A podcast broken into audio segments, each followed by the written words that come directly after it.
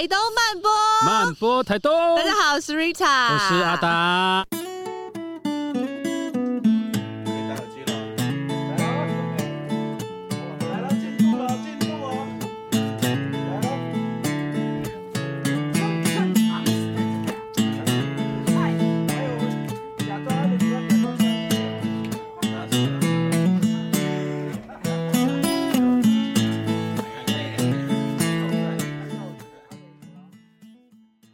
的这个懂资懂吃呢，要来访问一个，我觉得刚刚前访就太精彩了，已经有点聊不下来。这一集可能要剪三个小时。我们来欢迎那个也在设计的景观设计师小 Q。小 Q，欢迎。大家好，大家好，大哥好，你们好。我们现在位在哪里？我们现在位在大哥初入牧场的生态池旁边。这不是一个名词吗？这边叫什么？这后面是落雨松林，对对，带大家这边吹风。因为今天访问小 Q，其实是想要带大家就是重新的认识台东一个很知名的观光景点，叫做初鹿牧场。哎呦，对。但是因为说实话，老实说，我虽然不是台东人，但是初鹿牧场。他绝对不会出现在我的旅游 list 里面，很合理，很合理。怎么办？这样子会吃诚实豆沙包。我在今天要做这个 这个访谈的时候，我还在回想，哎、欸，我上次来的时候是什么时候了？这样几年前的，大哥。对，然后我想，哎、欸，我我最小的小孩子已经八岁了，好像在两岁的时候吧？对，大概六五六年前的时候。对。对初鹿牧场对我来说，它在印象中就觉得它是一个太大众的景点，没错。然后，而且我就觉得，就是因为现在才小 baby 才刚出生嘛，但之前没有带小 baby 的时候，就觉得说来牧场上就是喂喂牛啊，然后、嗯、其实就是了，现在还是，现在还是，对，仍然如此，是不是？哎、欸，马上就破案了，我们还要再讲下去吗？小 Q 他其实刚刚一聊就发现说，小 Q 其实对不管是设计。或者是说，对于包含台东，也透过出入牧场这个地方的重新去认识，然后其实有很多很多小 Q 自己的想法。嗯，那我们小 Q 那个时候为什么会接触到出入牧场这个案子？听说当初一开始不太想要接，因为。因为跟你们一样，就是我听到初鹿牧场，我就想说，哎、欸，我上次来几岁？觉得不是很 sexy，对不对？都是在回想，好像是有来过吗？这样啊，打电话我妈说，哎、欸、妈，我们有来去去过初鹿场。哎，刚刚洗涤就谁还是尊吧？这样觉得就是好像大家对于初鹿牧场都没什么印象，嗯，对，也不到没就不好印象，但是就是没印象的。对，所以当时初鹿牧场联络我的时候，我还想说，哈。你们要干嘛？然后因为我觉得电话讲很很没有 feel，我就说啊，不然我下去好了。然后他们也很可爱哦，他们说啊，可是你在台北耶，我们在台东耶。我说啊啊，不然你打给我干嘛？最后如果要工作，还不是要去？我说哎，那你打给我不是就希望？哦，他说哦，你可以来哦。我说可以啊，可以啊。然后我我就下来一趟这样。然后我下来后就跟着他们，就是像早上一样带你们这样晃了一圈。对。然后我就 眉头一皱，觉得。有什么好讲的？不妙呢，这个，这个，这个，我一个景观设计师来做这个冲浪景观设计，到底能能做什么呢？嗯，然后那时候我就是觉得说，好吧，那我就当来玩聊天吧，嗯、我就跟他们聊啊聊啊聊，聊完就很开心，我就是说，那我要走了，拜拜这样。然后我就想说，应该不会找我做的东西吧？嗯、然后过几天又跟我说，哎、欸，那我们那天聊的事情你可以做吗？嗯、我说，可那天我们聊的事情都不是我的工作哎、欸，因为我们那天都在聊一些要玩什么啊，嗯、要怎么样让大家认识牧场。对。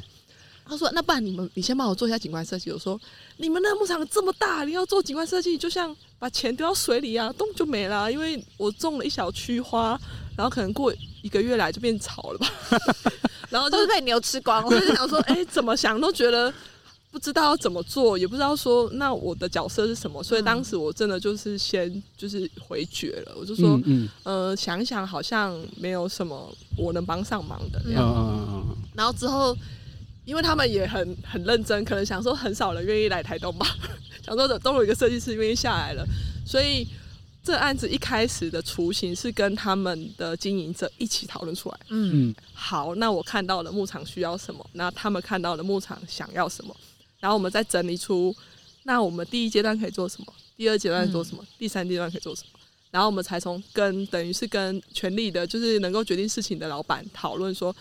老板，我们要做这个、这个、这个这样。嗯嗯、然后那时候的老板也是想说，啊，你们做这干嘛？嗯、就其实跟所有的都是问号。然后我们就是非常热情的介绍说，我们一定能让初鹿牧场变好，这样，我们一定可以一起完成这件事情，这样。然后就是开始了第一年的计划。等一下，那小 Q 可以再讲的更细节一点，就是、嗯、呃，你说你来的时候，你看到出牧场可以怎么做，然后跟经营者他也看到他们想要怎么做，嗯、那那个怎么跟怎么是什么？其实很有趣，其实就是一件事而已。就是我们第一次也是问说，就问旁边的人，你知道出入牧场吗？说哦，有有有，我听喝过他们牛奶。嗯，那你知道出入在哪？在。花莲吗？呃呃，对，然后问台东人说：“你会出入场？”说：“哦，才不要，出门干嘛？” 啊，然后如果从机场或火车站坐坐上计程车，问他们说：“跟老计程车司机说我要去出入牧场。”说：“啊，嘿，摩奇啊，嘿啊，蘑菇啊，然后给都给假的，哎，不剩摩奇啦这样。”然后我都会不好意思说我是来开会的。然后我们好像就是先发现了。这些问题对经营者来说是问题，是困境嘛？可是其实对我们设计者来说，哎，它就是一个可能的机会，对，也是一个资源，嗯、因为它有那么大土地，却那么少人知道，是对，所以其实我们第一阶段要做的是让更多人知道，对，不管是外地人或在地人，哦、那我们第一次做的是让在地人认同认同，因为。认识初鹿牧场的就有台东人，嗯，嗯，但是台东人，啊、台东人对初鹿牧场的印象没有很好。怎么说？因为以前这块土地是土地银行经营的，对。然后我们的经营者，就我们现在的业者，他是跟呃土地场 BOT 三十年的经营权。嗯、那因为发现哇，进来这个场域也要照顾牛，然后还有那么多房子要维护。慢慢的，他就从一开始从台东免全部的免门票，到台东人免门票，嗯、到台东人也要门票，台东人不爽了，他想说，哎呀，里面有没有什么跟我收门票？都假牛还跟我收门票，全家人进去，然后一台车还要收清洁费，然后就种种很多状态，就是初鹿牧场就越来越不是。被台东人推荐，就是你，嗯、你如果是外县市人来台东玩，然后问台东的民宿，或问台东的朋友说，哎、欸，那我要去哪玩？绝对不会有人跟你说初鹿牧场，大家都大家都直接跳过。哎，那我们就第一年做一件事，是我们跟台东当地人招募工作坊。嗯嗯，就是我们在二零二零年，二零年对二零二零年，因为我们是一九年认识他们的，然后二零二零年我们就做一件很奇怪的事。就是那时候，老板还说：“你们在干嘛？为什么要做工作坊？而且我们的工作坊还不是说，哎、欸，我我已经想好了，然后找好讲师来办，不是，我就是公开说，我们就想了一个想企划，叫做出路出路，因为我们就觉得说，出鹿牧场要找出路啊，大家都不来出鹿牧场玩，那怎么可以嘞？嗯、对，然后我们就想说，好，那我们要帮出场找出路，然后我们也发现一件事说。台东当地有超多那种神奇的人物，嗯、相信两位已经访过很多，就是他们有的又会编织，爱、啊、又会打猎，爱、啊、又会唱歌。到底是谁？讲的好像 讲的是好像都是大哥呢。就是他，就是大家都会非常非常多技能。然后我就希望说，我们办工作坊不要用外县市的资源，嗯、所以我们当时就是公开在网络招募，说你自己写企划，然后来牧场办三场工作坊。然后我们就可以给你讲师费，然后我们是用甄选的，然后我就觉得我那第一年有点，那时候投稿的人多吗？感觉这条件很哈扣。没有，因为我也是台东人啊，我也是那个刚刚你们口中说的好像很像很会的，我怎么都没有听过。对，这是最大问题，因为我们整个讯息放在出鹿牧场嘛，啊，台东人又不在乎出鹿牧场发生什么事，对，所以我们第一年提了这个计划之后，的确快要截稿前。时间，然后赶快找庄脚，完全都没有。然后庄脚又不好找，因为我我也不是台东当地人。然后那时候我们强调一件事说，说台东人抓人要抓头，嗯、就是像抓肉粽一样，你抓到那个头起来就一串，嗯、一串。然后我们就运用台东当地的人脉去找到了一个头，这样就是 Air，就秋雨。嗯，然后我们就跑去。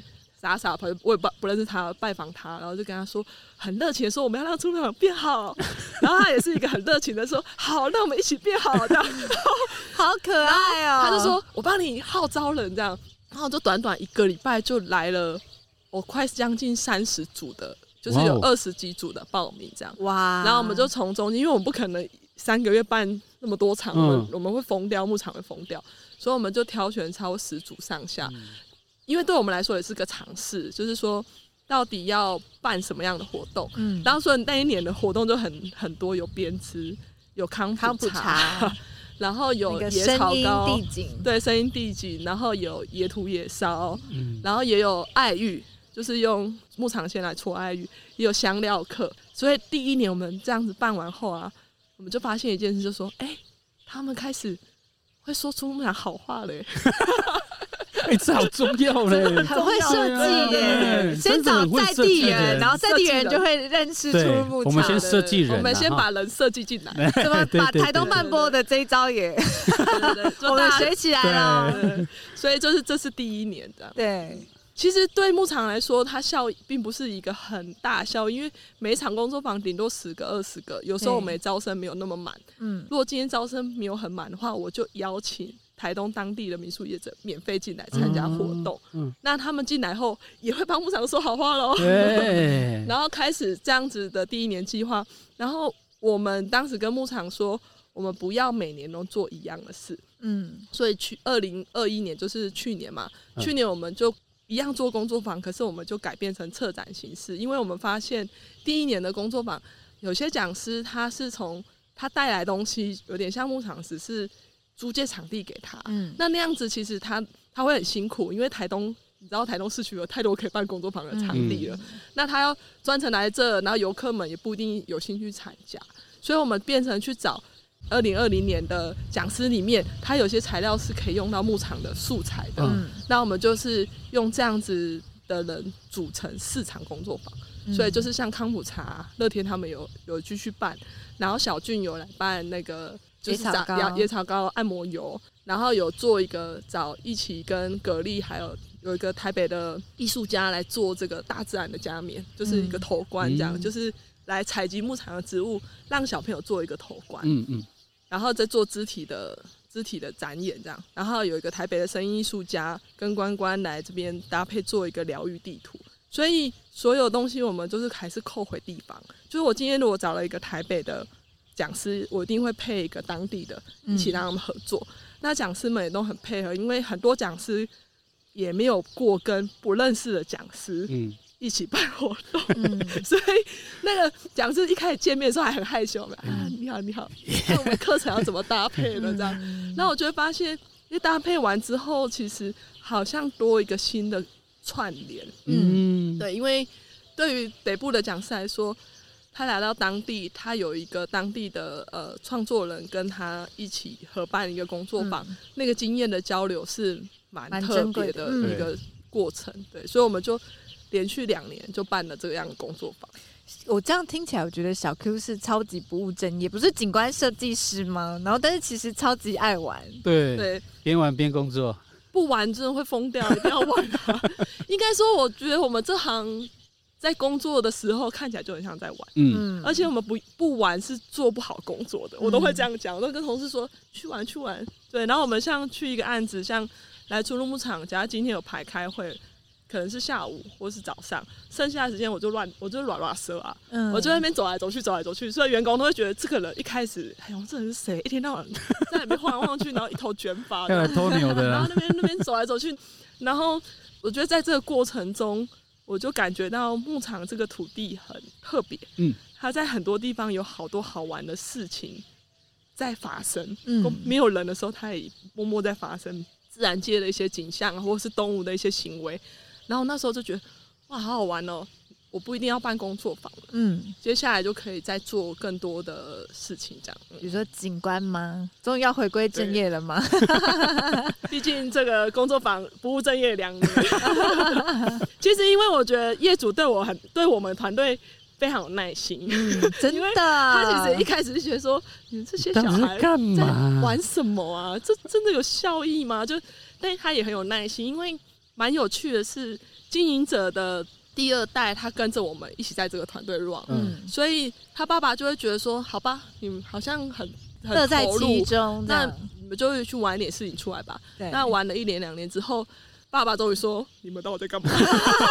忍不住了，然后忍不住要出手，然后我们就，不过我们本来就有预计说累积到一个量，然后我们就把这两年的工作的内容跟之后想要走的方向整理成资料，跟董事长报告。嗯的确，前两年的这个累积，还有在牧场游来游去的那种让让动物也认识我，让员工也认识我的过程中，开始去推动真正要走向景观改造的，嗯，的历程是蛮重要的。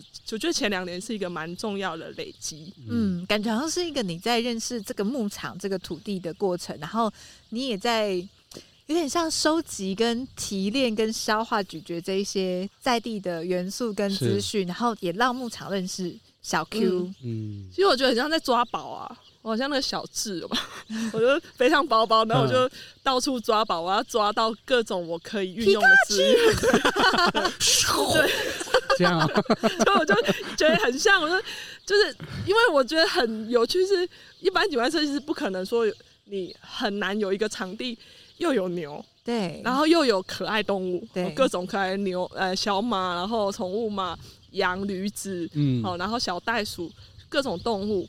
然后还有各种人，照顾游客的员工，照顾牛的员工，所以其实每个人的需求都不一样，是，就是一个比较，如果没有前面两年的累积，其实我觉得我没有办法，呃，提出很稍微比较符合这个土地跟业主需要的，嗯，嗯，因为小 Q 刚刚讲符合土地跟业主需要，我觉得刚好有一个我们前面在提到的话题，就是台东感，嗯，就是。因为毕竟小 Q 其实算是台北下来到台东的设计师，对。可是你在认识台东的牧场、台东出入牧场这样子的土地之后，你突然去用你自己的咀嚼跟消化，然后去提出一个台东感这件事情的设计。那小 Q，你的你的心法是什么？这我觉得是蛮好玩，因为我自己来花东玩。跟工作已经十累积十年了，嗯，但是我前面来其实也都是来可能一个礼拜不到，就这样来来回回。嗯、然后我刚才说我跟牧场认识四年嘛，前面六年我在干嘛呢？我其实就是每年都会来台东，哎、欸，来花莲帮有一些以前有没有各地农会会在春春节的时候做一些花海，嘿嘿嘿，然后我台东有朋友就是做那个花海的工程，可是他们没有人可以放样，所谓放样就是。你一般拿到土不是小小张嘛？对。然后你要放到一望无尽的田里面，然后你要放，假设放了一个爱心好了，嗯、很多人不知道说天啊，那我爱心要怎么放？嗯、然后我就是来帮他做这个工作，放放那个放，我就拿着石灰粉啊，然后就撒在地上，这样 很像每天那边走过去来走去，然后别人都不知道我干嘛。然后我放完后就跟他们说，哎，这个种什么颜色，那种什么，然后我就我就去下一个点，所以我就是。每年的，就是这个风很大的季节，我都在东海岸啊，或者是就什么到处成功农会啊，到处富里农会，到处的农会做这个这件事。嗯，当时我就是住在富里的一个民宿，然后就跟他们住久了就认识啊，因为一开始就想说这个人好奇怪哦，嗯、每天来，然后六点就出门，早上六点就出门，然后晚上回来就满身土这样，然后还会带带着穿着雨鞋，带着斗笠带袖，他到底来干嘛的、啊、这样？然后我第一次去住民宿，因为我就带着斗笠走进去。那个民宿的爸爸还说，跟他儿子说，看他姐姐阿上来躲，然后就这样跟他们当地的青年也越来越熟。然后那个台台东感或什么所谓的时间感，是我有一次很亲身体验。就我们一群人，在四五个朋友在一个朋友家喝咖啡，然后在台东就是很常在一个人家里，也没有干嘛，就嗑瓜子喝咖啡。对。然后这差不多在三点半四点的时候，大家突然站起来，二话不说就走出去。哎，那我想说。他们要去哪？今天又不用接小孩，他们要去哪？然后那个那个主人就很简单说：“啊啊，太阳比较小啊，去田里啊。”那时候我超震撼的，因为我觉得说：“天哪，你们可以不用看时钟过活哎，因为我们在台北就是九点打卡，十二点放饭，一点半继续上班，对，然后不知道几点下班，这样就是很像跟土地跟。”这个节气跟自然完全无关，对，对。那他们也用跟我年龄相仿，然后他们居然哦，就是时间到，太阳比较小，就去田里要除草。嗯。然后从那时候开始，我就很喜欢跟着他们去田里。嗯。就他们起来的时候，我说：“哎，我要去，就去随便的田里这样。”那我觉得那个不同的感受就会在这个过程累积。他也也不止说我在牧场土地上累积，就是我突然觉得说。那个时间还有时间的运行是有意义的，嗯，它不是时钟上的这个时针指针而已，它的运行，冬天的四点，冬冬天的四点跟夏天的四点是不一样，不一样。早上如果早上十，如果夏天早上十点，根本台东不会有人在路上工作，嗯、但六点可能大家都起来做到九点就回去洗一洗就睡觉，嗯、所以不管是吃饭休息，全部是跟这个环境很有关联，嗯，然后那让我有。让我活到那么一把年纪，我觉得哇，这才是人呢、欸，这样那种感觉。嗯、然后我就会觉得，哎、欸，这样的事情其实就是很幸运的，很幸运的我才有办法在土地上很深刻的感受到的。嗯、那如果我们跳回来到初入牧场，就是。嗯就是 swing 很浮夸啦，他在这一集里面还有说，就是在出入牧场，其实像我们刚刚前面讲的，哎，可能一一般人或是原本的台东人不一定会一开始就觉得他是出入牧场是会特别想要来的观光景点，是可是，在小 Q 慢慢进来之后，感觉上有一些东西开始发酵跟不同，比如说他用了一个就是。透牧场时代打造全新的牧场世界观，哇哦！怎么没有会写啊？然后呢，随着时代的眼睛，牧场已经不是喂喂动物、豪华草皮的场域喽。那请问小 Q，你你的也许现在转换成什么，或者是说你在未来，就是你觉得初鹿牧场它搞搞不好有什么是你觉得是你慢慢在这样的时间积累当中，你想要去转换的？嗯。其实就我觉得刚才讲的，其实那后牧场时代那些，其实的确是我们在企划中长出来的点子。嗯，那那个东西很简单的缘起，也是因为一句话而已。就是我们有一次在这边做调查，哎，我们一一副就工作人员拿着板子在那边做调查，他走到牛旁边的时候，嗯、就有一个一个伯伯，就是应该已经七十岁了，然后他就很感动，这样看着牛，然后他就他旁边也没有别人，我想他应该是在跟我讲话吧，嗯、他说。哦，哇塞，他大汉，妈看到这大家的牛这样，然后他就看着乳牛，然后就是很赞叹的这样说。然后我想说，嗯，我就回他，我说，啊，对啊，对啊，这这个什么什么是我们的乳牛，嗯，然后他就突然说，啊，炼乳的是五五五炼，所以叫叫叫练牛嘛，就乳牛是因为有乳。我说没有没有没有，我就回用回他，我说没有，是要怀孕，牛要怀孕我们才有牛奶。嗯，他超震撼的，他那眼神我到现在记，他说。不是练乳的练哦，然后我就想说，我那时候也很震撼，我想说，天哪！这这个不是科普吗？原来不是不是，我觉得我也是刚刚才知道，刚刚才知道是不是？我早就知道了，你早就知道了。天哪，你好聪明啊！对，因为我们刚刚坐在那边野餐路过的那个游客大哥也是在同样的问我们同样的问题。他们有一个同样的，要怀孕对，要怀孕的那个牛才会有牛奶可以喝，所以牛奶很珍贵哎。对，所以就是这个契机，我们就发现天啊，在牧场。这么多习以为常的事情，嗯、居然居然没有人知道，然后大家可能也，我们这个牧场到底还能做什么？嗯，所以我们就发现说，嗯，我们要从这件事开始谈，我们要开始谈我们所我们所产出的产品是怎么来的，嗯，然后这些牛需要被怎么照顾，嗯，那生出来的小牛去了哪里？嗯，然后它平，然后牛平常要吃什么？甚至牛大了便，牛大便大了什么？大便要怎么运用？等等，嗯、我觉得这东西都是非常好玩的知识。嗯、可是他平常如果在一本课本里面，你可能不会烦，你想说我又没有当酪农，我干嘛知道这个？太硬了，对。哎。可是我如果今天来到一个牧场，反正我就来台东玩就放空，我就看到牛，然后如果旁边有人跟我说，很像那个，很像那个那个那个，每次都有那种小人物 Q Q 博士咚跳出来说，嗯、跟你说牛是怎么样的？我觉得就是我开始脑子有这个画面，嗯、我觉得好像。好像在跟牧场很多对话框会冒出来，跟我说、嗯、这里这里有大冠鸠，这这里有特殊的老鹰，这里有山猪，这里也会有猕猴，嗯，然后这些人这些牛哦，它是人是怎么照顾的？它几点要吃饭？嗯、几点要炸炉？等等，我觉得它就是一个活的，我们看不见的活的平行时空。嗯、然后当时我们就跟牧场提说，嗯、我们想帮牧场打造一个世界观，然后用那个世界观跟消费者沟通，嗯，那其实就会有别于说啊，我跟你们说，来来来，第一课，第一章牛的产生产，先从生产开始，最基本的对，对，所以，我们其实就变成打造一个世界观，所以我们想象的，就讲起来会可能，我觉得我很有点强，一个景观设计怎么想这个？我想象是说，出入牧场有一个平行世界，然后这个世界里有很多小，因为牧场最有名的商品是馒头，这个世界就有一个居民。只有一种居民叫满满，他都长得白白胖胖的馒头，所以这个世界里就很多小馒头在路上呢跑跑去。然后这个世界所有的能源，不管你要用电啊，有什么能源，都是要靠牛奶，这个世界才不会垮掉。嗯嗯。所以他们有一个神叫乳牛神，乳牛神会产牛奶，所以馒头就要很认真的做什么呢？要种草给乳牛省吃，嗯、种种一些大豆类给乳牛省吃，所以就是他们一辈子都是要为了乳牛省奋斗这样。但是呢，在这个过程中，乳牛省会有别的需要，因为乳牛省也会生病啊，或是有什么，所以乳牛省就派了几个几个小家伙来帮他们。有一个就是牛粪三兄弟，因为牛粪啊，我们想起来都觉得牛粪应该很。应该很很不知道，就是很没有用的东西。可是我们就在这时候要跟大家说，牛粪其实基本上是对土地非常营养的一个东西，嗯、还有微生物菌。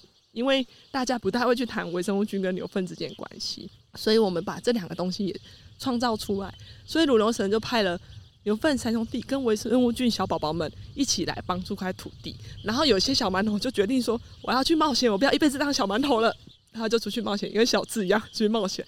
然后他就演化出几个动物超人，有一只就是会变成我们的小乳牛，它叫小初，因为就初酪牧场的初，就是很像那个穿上动物超人装，然后馒头的脸在中间，就是小初。然后中间会有变身成山羊的，它可能就是来教育这些小馒头一些基本知识。然后有的可能会变成兔子，它就负责疗愈这个土地的人。嗯，所以我们在整个的世界观里，我们就是透过这个概念。让它交叠在牧场的这块土地上，那就是以后进来牧场能玩。它好像透过我们未来的设计，会慢慢看到这些平时时时空的存在。嗯、就算他没看到也没关系，可是他如果看到，假设我们设设计了几个游园的动线，他只看到一半，他就会得到一些他想要没有想到的一些小知识。嗯，至少他可能知，他终于知道。牛因为要怀孕，怀孕 它就会产牛奶。遇到我们才问，刚刚我们坐在那里又被问啊，真的会非常非常多人好奇。然后大家也会知道说，哇，原来牛一天要一天大便量就六七十公斤哎，对啊，吃多少大多少，类似这样的事情，好有趣哦。我刚刚旁边一边听到，想说小 Q 到底脑袋里面到底在装什么？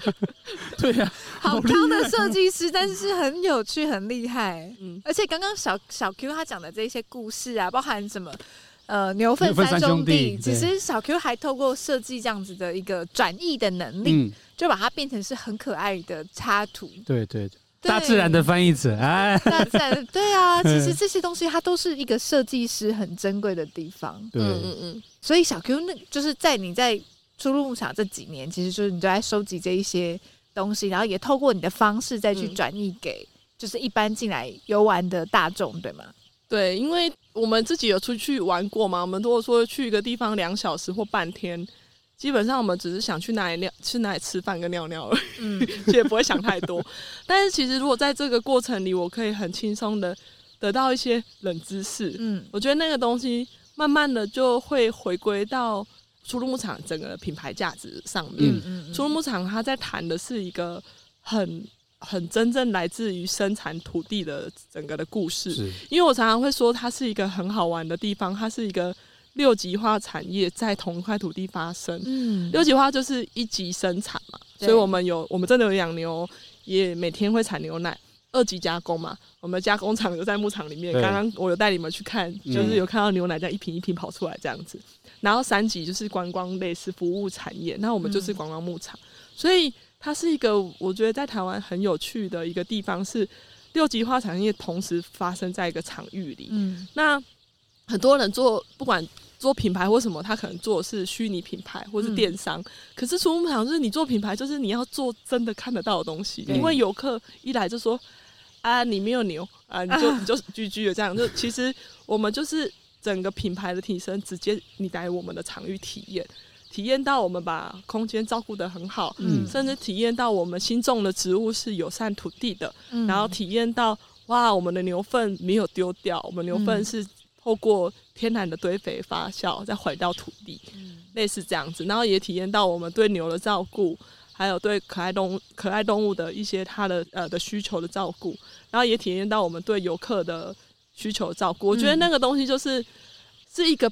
说起来有点 有点复杂，因为他要处理的面向太多，这有可能是一开始我觉得我不太敢做的原因。嗯、那可是做的过程其实非常好玩，因为我就是边做边学，因为我也不是，我就景观设计师，所以我也不懂动物，所以我们一开始就是一直黏着兽医，说：“哎、欸，兽医啊，那个牛啊，为什么会这样子啊？” 嗯、然后他们就觉得你干嘛一直问这个这样，然后跑去问品管师，就他们牛奶也会有。先拿品管，会说啊，你在品管什么、啊？嗯，然后我们还专访了几个，去访问了几个牧场的员工、老员工，还有不同部门的员工，才理理解说，哇，要维持一个牧场一天正常的运作，真的非常辛苦，大工程，对对对，而且又那么大，对，就你们大家来看，牧场很小，对不对？其实除牧场有七十几公顷，嗯，而且它之所以辛苦是。它是全台湾最大的坡地牧场，嗯，因为一般大家对牧场它其实是平的，对，那除牧场是一个山坡地，所以我们的畜舍，我们牛住的地方会在不同的地方，嗯，所以对于饲养牛只的人是辛苦的，嗯，他就小牛出生几岁后，他要把它赶到同，赶到某一区，然后他准备怀孕的时候要把它赶到某一区，所以他每天都是这样子移动来移动去，然后他他们吃的饲料不一样，他们都还要去分配，嗯。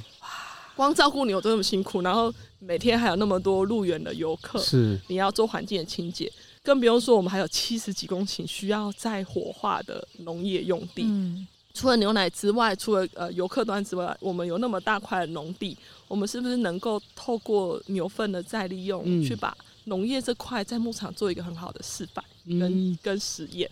所以我们也之后会希望我们有一个牧场以后会放一个比较像农业的示范基地。因为刚刚小 Q 讲了很多知识，就是让我们知道说，哎，你对于这个牧场新的一些观察，然后跟可能让我们也得到了一些就是之前没有发现的一些科普的知识。可是我有点好奇，就是一般的民众他们如果进来，那他们要怎么去获得这些资讯？然后以及就是像我们前面讲的，就是在初牧场里面，除了我们原本认为的，就来这边就是喝喝牛奶。然后跟滑滑草坪之外，对，吃吃馒头之外，现在的初牧场到底有什么改变？它有没有什么新的玩法？对，好，之前讲到，就是因为其实我们有想过说。呃，其实很多人都跟我说，跟我来玩很好玩，嗯，因为我就会跟大家讲这些故事啊，嗯、然后也会大家带他去逛这样，对，然后甚至经营者他们自己也这么觉得，嗯，然后我就说，哎、欸，这样下去好像不是办法吧？就是，所以我刚刚所讲的世界观啊，还有这些知识的东西，我们开始会去发展牧场的自导式解说系统。嗯。就自导式，就是不用人导览你，嗯，你可以顺着我们设计的解说系统去去了解一个牧场的平行时空的概念。那这就会预计就会坐在牧场的不同的空间里，嗯、所以你如果整个自导式系统自己走完一圈，你可能要花上蛮长的时间。嗯，对啊，提到的牛的故事啦，可爱动物它们彼此之间的关系啊，还有植物怎么跟。跟牛粪在这块土地跟我们一起工作这件事情，我们都会透过自导式系统，甚至我们会把这个系统开发一个游戏包哦。对，就是我们的客群有很多是亲子嘛，那我们也希望说，有时候是小孩玩的方式会让父母对这个土地有新的认识。嗯，所以我们有跟小人小学做亲子任务包，请他们。就我们的跟我们的呃解说牌系统做成一个很像小孩子可以闯关游戏的一个任务包，嗯嗯、那他完成任务后，他就得到一个小奖品。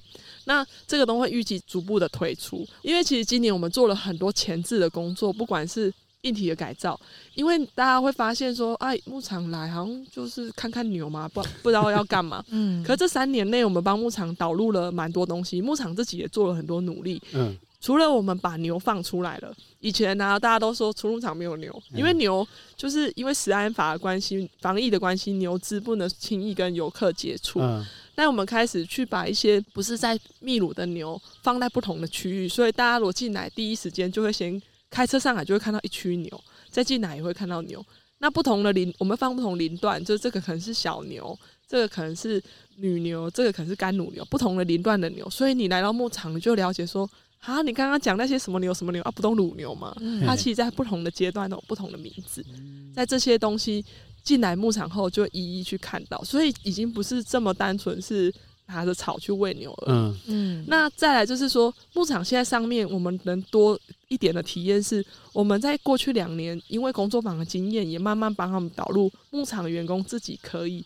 可以去操作的 DIY 课程是，像做柠檬香茅，或是做一些小的冰淇淋蛋糕，嗯、那亲子就会很喜欢。嗯，过去可能就画铺满那样子，可是现在有更多跟牧场原物料结合的一个 DIY。嗯，那现在的小朋友就会留下来比较长时间，因为他除了来来吃饭，吃吃双麒麟，有牧场双淇淋很好吃，很好吃。对，然后 奶酪也很好吃，然后大家一定会来买的一些这边才买到的奶酪啊、乖乖啊、优酪乳啊这些东西。嗯、除了这之外，我们有现在有更多的 DIY 的体验。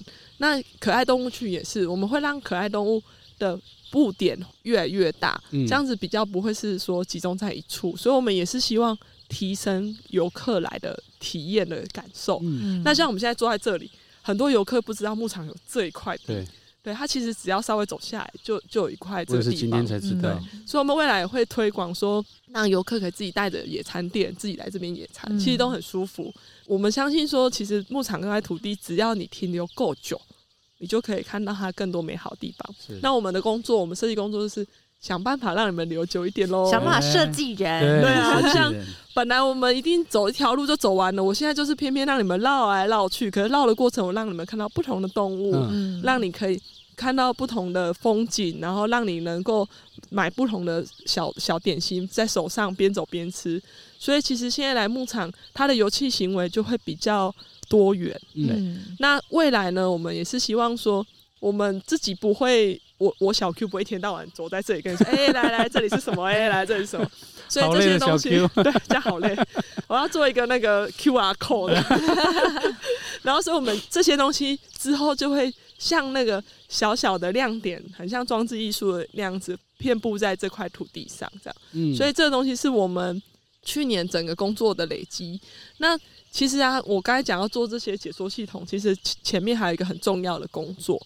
就是我刚才讲的世界观，到要把它产生出来，中间要有一个很强的视觉，可以跟消费者沟通。嗯，所以我们今年也请了一个呃做视觉的设计师设计团队，帮我们重新设计我刚刚讲的那些世界观的吉祥物。嗯，所以我们会有小猪，我们会有不同的可爱动物超人，嗯，然后我们也会有牛粪三兄弟，我们会有微生物菌这些可爱的 IP 小吉祥物。这些吉祥物之后就可能会在牧场里面。在不同的角落跳出来跟大家说话，慢慢的才有办法交到牧场员工的手上，透过有经过设计的东西去产出他们需要的，不管是解说牌，嗯，或者是或者是说呃，他们需要做一些解说手册，好，甚至去开发一些新的纪念品，因为牧场之前的纪念品商店大多数不是场内的设计品，是，是对，那现在就是开始设计牧场专属的纪念品，我们也希望说。透过吉祥物的大家的认同、IP 的认同，去提升整个初鹿牧场的品牌价值，这是我过去案场比较少遇到的。因为通常这种不不干设计师的事啊，都会有所谓营运长在做。但这就是他们希望我们做的是会回到品牌加分。嗯嗯，对。那这个东西是对我来说是考验，也是很好的学习。这些纪念商品已经有一些初步的构想了吗？有，就是会会做什么样子的东西？哦，这很有趣哦。我们觉得牧场最有趣是，我真的觉得我一般消费大众，我们真的设计师们要虚心的去听、聆听他们的声音，哎、因为我都会觉得这个一定有人买吧。结果你去大众去调查一下，这个没有人买，这个才会买。偏偏你不买，比如说钥匙圈啊，或是对啊，或是 因为我们有喷水池，啊、所以小孩衣服很容易湿，嗯，他们就会买衣服，然后他们买的衣服就是会印很大的卡通图案，嗯，不是像我们会买那种小小的图案在这，嗯、所以他们会有一种选择上跟呃，我觉得设计师爱的风格跟一般大众。有一点点落差，嗯，所以其实这个有我们也提到说，我们在做这些纪念品之前，我们做了很大量的研究，就是我们把我们各个营业点。虽然我们没有卖自己商品，可是我们卖各式各样，什么帽子啊、钥匙圈啊、嗯、明信片啊，然后衣服啊，或是便当盒、便当袋，各种东西，我们把销售的金额全部累积下来后，去找出假设前五名卖最好的，嗯、先改造那五那五个品相。那前五名是什么？就有小朋友的衣服啊，嗯，衣服、帽子，而且帽子就是还要有那种可爱的装饰，牛角的，对，所以其实很可爱是。是我今天来牧场，我真的就是想要买。跟牧场有关，跟牧场，我就是要买到牛，我不管是不是你出牧场，我就要买一头牛回去那个概念。我觉得消费者就是这么的直观呢，对，就你不是说啊，把牛角做的很隐晦，很有设计感，不行不行，不会买那个。然后我们卖最好的就是我们把可爱动物区的可爱动物印成可爱的明信片，那个也卖超好。嗯，然后因为我们初鹿牧场现在没有自己开发商品，所以我们马克杯直接印一个出，那个也卖很好。嗯，所以其实我觉得游客其实很认真的想要。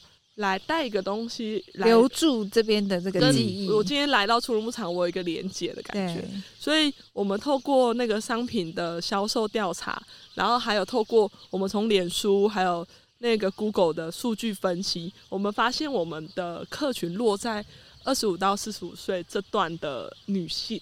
嗯，对，所以我们就发现，而且大多数是妈妈，有对有是有妈妈的，就是都是妈妈，然后或是小小孩，或是大一点的小孩，然后那些人他会愿意花，假设一样是饼干，他会愿意花稍微多一点点的价格去买他认同的产品。嗯，所以我们发现啊，我们的客人是这群，嗯，所以不管我们在做 IP 设计。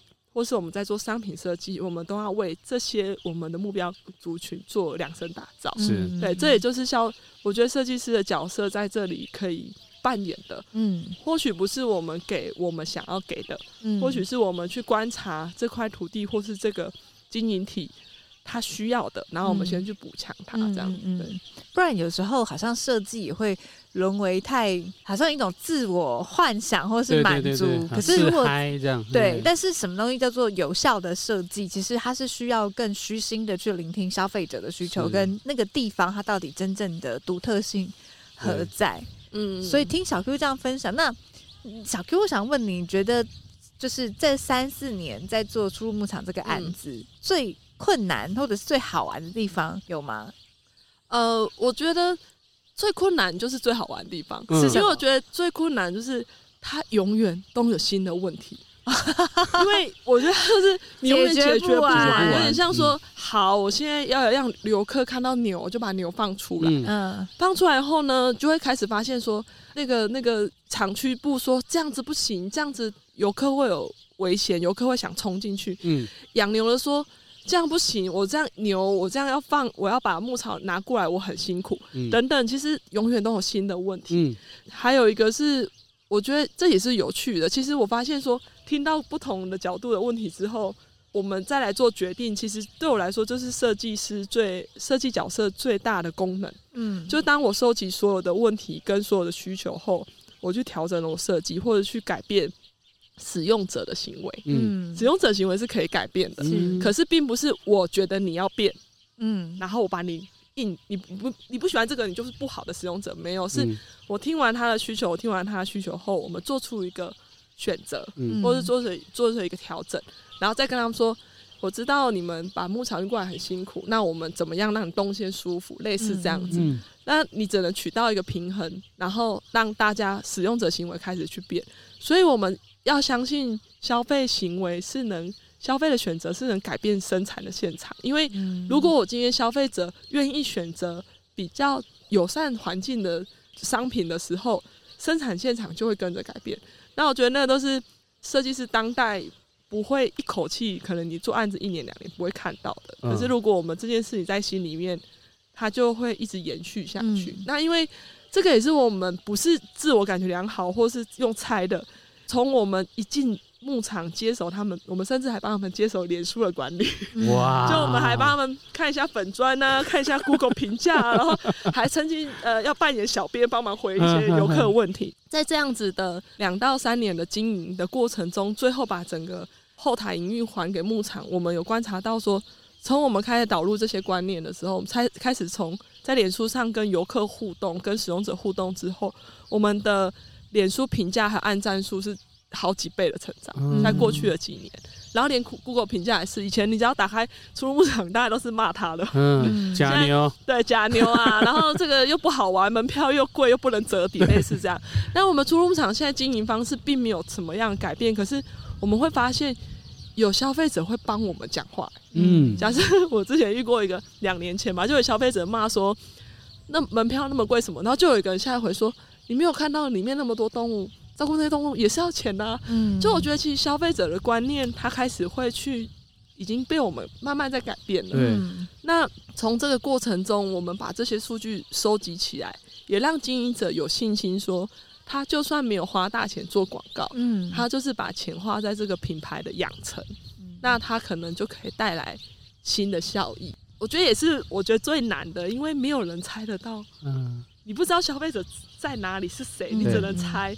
那我们也是数据调查后，我们还画了他的图像，他可能长怎样？嗯、就我们消费者可能长一个是利落的妈妈这样，这种利落的妈妈，然后长相都可以画出来，头脑很清楚这样，然后老公都听他的，买什么都是妈妈在采购。我们就是会做这样子的一个很像情境式的思考，嗯、然后透过这样思考，想说那这种妈妈她喜欢什么？他会买什么给小孩？类似那样子，嗯，那我们也相信说不会停的，因为品牌改造不会停，它一定会因应消费市场去做滚动式修正，所以这是最难的，然后是。也最好玩呢，因为没有人知道答案呢。可是，可能我很幸运吧，因为我们也不是这种企划或是品牌科班出身，但是因为我们自己也是消费者，所以当我们希望我们透过这样子的两到三年的办工作坊也好，或者是在脸书上跟游客互动也好，我们开始发现。我们的顾客是可以沟通的，嗯，而且他们听得懂我们想说的话，对，嗯，好好玩哦。对，我觉得当设计师就是不断的再去观察，然后跟理解，然后跟甚至是用透过设计这件事情去创造不同的可能性跟结果。对，那小 Q，你有想过说，如果有一天也在设计已经慢慢慢慢的就是要交棒出去了，现在现在回归到牧场本身，那这样子的一个概念，它可以被延续吗？这就是我其实一开始接这个案子就跟业主说，嗯、我说我一定有一天变游客的，嗯，是，就是所以呃，我们一开始在做的事情其实都是这样。像我第一年，我们第一年做的叫劳动，我们进来先做很多事情，先不麻烦不麻烦员工，我们全部都自己来，嗯、全部自己人来办。他们只是会觉得有一个人一直在那边跑来跑去办活动那样子。嗯、第二年呢，因为牧场。本来没有自己的呃，像是行销企划部，他们有一个叫旅游组，可是我们觉得他们需要行销企划的人，但是其实台东非常难招募招募人，因为第一个它离市区有点远，嗯、如果我今天住市区，市区工作就很多，我不会想要上来，嗯、所以我们当时。建议他们招募之外，我们也组了一个叫类似陪伴小组，就我们请我们的花东特派员同事来陪他们的行销组的新成员上班，嗯、然后他们就三人小组，就一个是牧场员工，嗯、然后两个是我们的陪伴员这样，嗯、然后就一起一起脸书拍一些人脸书发文这些工作，嗯、然后第三年这组人又多找了一个人，然后我们的人就退场，这其实就是我一直在做的事，就是不断的有点像是呃带领跟陪伴，对，让他们。不要说哎，我丢任务给你，你们去执行，执执行不好，那我那不干跟我无关。嗯、我就是跟你们建议，你要找一个人来。那好，你人不够，我们陪你，我们一起 run 一年。明年你跟我说你的人不需要了，好，那我人就退出，你们自己 run。嗯，对，厂区我们不用太担心啊。那厂区我要做解说系统跟任务包，我们所有做的东西移交到牧场手上，他都可以自己去 run。那我们的。我们的同事、我们的伙伴在编设计的东西，他们人就在旁边。嗯、我找摄影师来拍商品，他们人也在旁边看。嗯、在这个过程中，我就说：“哎，这个设计摄影师你们需要，就直接跟他联络。嗯”嗯，变成一个很像大家在同一条船上面。我们只是，嗯、可是我们是阶段性任务。是对，所以这是我们一直在做的事。因为我觉得我我也没有要当一辈子出入场顾问，嗯、然后所以我也是说，我所有的打算就是终有一天。可能在一年、在两年，我的任务完全卸除，就我就退场，让他们自主去营运，甚至他们未来可能需要更更专业的商业顾问也不一定，因为我觉得公司的走向都有他的需求。那我觉得这个阶段大概五年的时间，前面已经花了三年，大概在两一两年时间，我们把所有建制出来的东西，我们建，所以这个东西也是最困难，是过去我们做设计。我们做一个东西，你就自己营运嘛。嗯，但是我现在做设计前，我要先把营运机制想进去。嗯，对。所以我要先跟老板说，这个空间可以做什么，要负责任这样。对。然后他就说，那谁来做？嗯，那空间做出来的时候，我们公司先来。就有点像说，我必须让我设计的空间是 run 得起来的。嗯，我设计的东西是 run 得起来。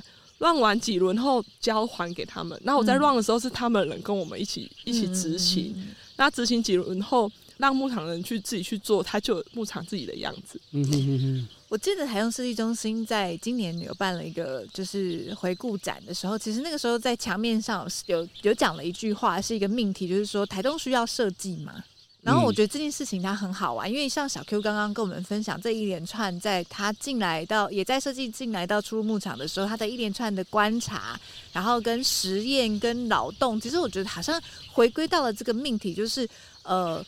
在地的一些能量或者是一些积累，可是透过一个外来者的眼光去造成的一些劳动，他、某个程度，他也去让外界的人就是去发现说，哎、欸，在地人的日常其实是游客眼中的不寻常。嗯，这感觉上是出入牧场，好像也让我们。包含以前我可能从来不会想进来出入牧场的，我今天进来之后我就发现说出入牧 场真的可以耶。欸，其实我发现来这边不只是说喂牛跟吃双麒麟，我觉得你来这边野餐，它都变成是一件很舒服的一个地方。我对未来充满了期待。下次我的朋友说：“哎，台东可以哪里玩？咦，出入牧场啊？是错吗？是不是首选这样？对不对？对对。但是我觉得刚才从那个小 Q 那边听到的是，他虽然是可能要花几年时间来这边，可是。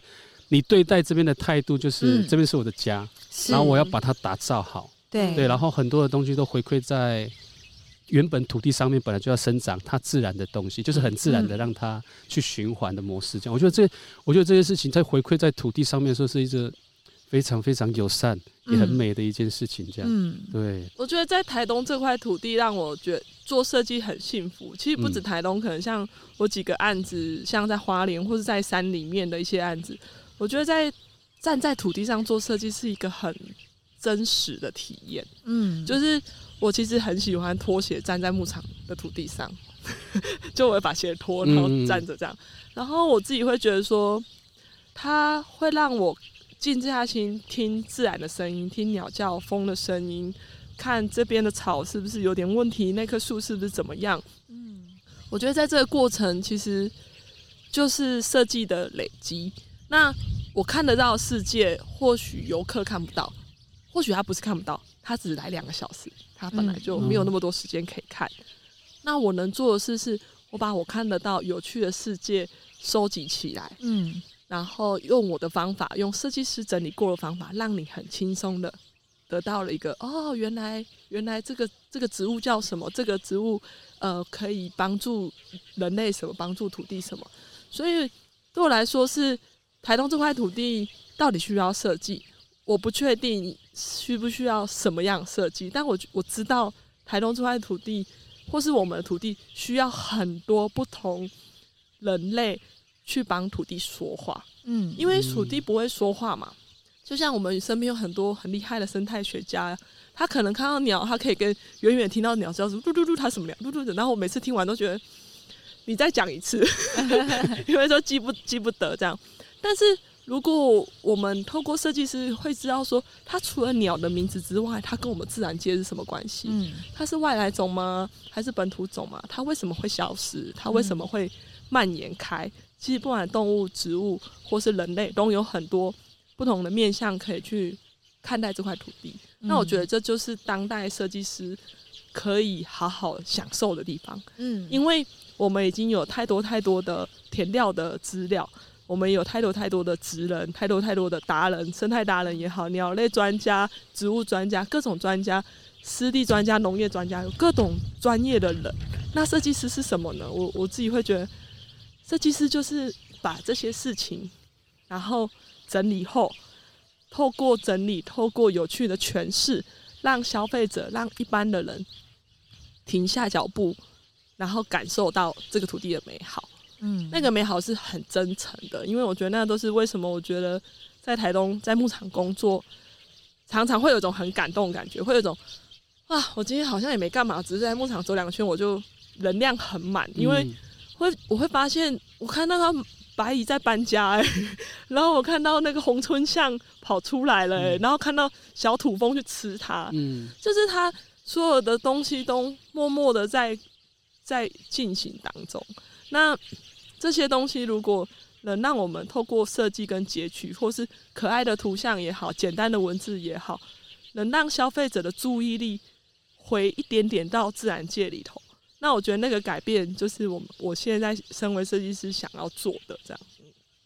谢谢小 Q，今天很精彩。对，那也欢迎大家就是来感受一下，就是小 Q 眼中这个新的。初入牧场的世界，要趁这两年的时候，因为小 Q 还在的时候。